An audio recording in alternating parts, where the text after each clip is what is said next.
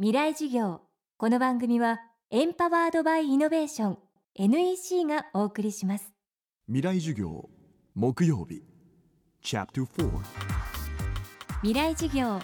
月曜から木曜のこの時間ラジオを教壇にして開かれる未来のための公開授業です。今週の講師は北里大学一般教育部准教授の小林敦子さん。テーマは生殖医療と生命倫理です。生殖医療と聞くとつい最近の医療技術と考えがちですが実は日本にも半世紀以上続く生殖医療の歴史があります。DI または AID と呼ばれる生殖医療がそれ。日本語では非配偶者間人工授精と言います。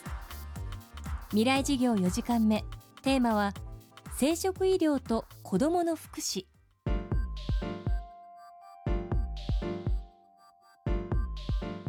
AID というのはもともと不妊カップルに使われていた生殖医療だったんですが夫があの無精症とかあるいは夫の精子が何らかの形であの使えない場合にの赤の他人から精子の提供を受けてであの奥さんが妊娠して子供を産むっていうものなんですね。で日本では戦後からの慶応大学を中心に行われてきたんですけれどもそれで子供を作るとその母親と子供はの親子関係がありますけれどもあの父親と子供との間にはあの遺伝的なそのつながりがなくなってしまうって問題点があるんですね。でそれでも、うん、日本では、うん、どうしても子供が欲しいってカップルが結構いますので慶応大学を中心にその夫の精子が使えない場合にの慶応大学の方から精子の提供を受けてで子供を作ってきたっていう長い歴史があるんですね。でそれが公表されるようになってきたっていうのは90年代ぐらいからで今は学会でも AID っていうのは日本では認められてましてであの実績の何件行って何件出産があったかっていうのを98年からあのオープンにするようになっているんですね。ただそれまではあの割と表には出てこなくてあのあまり知られていなかった技術にはなっています。病気を治すことを根治治療と呼ぶのに対して生殖医療は救済治療と呼ばれます。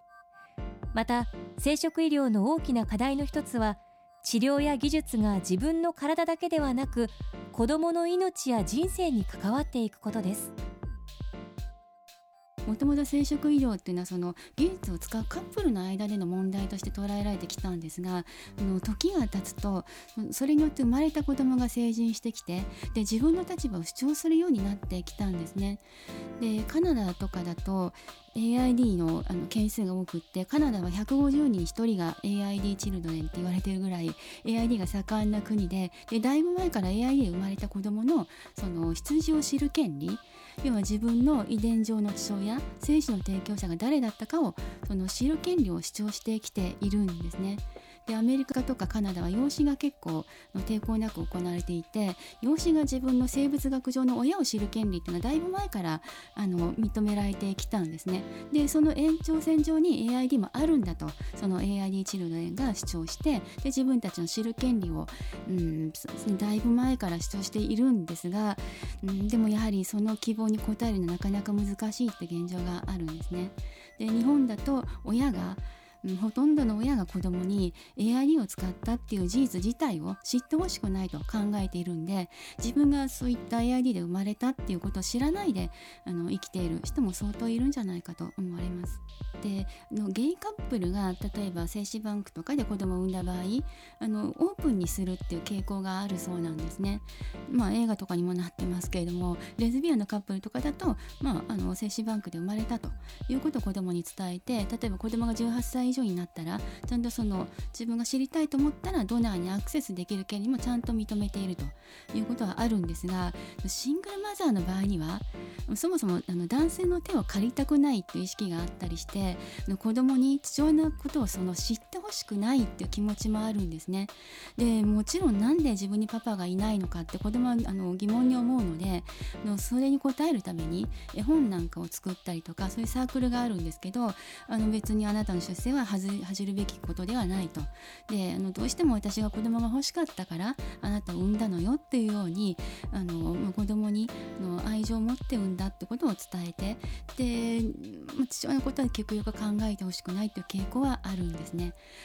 やはり生殖医療の場合にはそこから新たな人格が誕生してくるっていうことが大きい問題なのではないかと思います。で生殖医療も始まってのかなり年数が経ってきたので生まれてきた子どもたちが成人してで自分の立場とか自分の心情こういった出生の仕方をしたことが本人にとってどういった意味を持つのかっていうことを自分の言葉で語られるようになったっていうことが最近の大きな変化として挙げられるんじゃないかと思います。だから今ようやく生殖医療のその議論するテーブルに子どもたちもこう座って議論できるようになったっていうその子どもたちがあの議論できるスタート地点に立ってるってことが言えるんじゃないかと思います。未来事業今週は北里大学一般教育部准教授小林敦子さんの授業をお届けしました小林さんの著書生殖医療は人を幸せにするのか生命倫理から考えるは公文写真書から発売されています。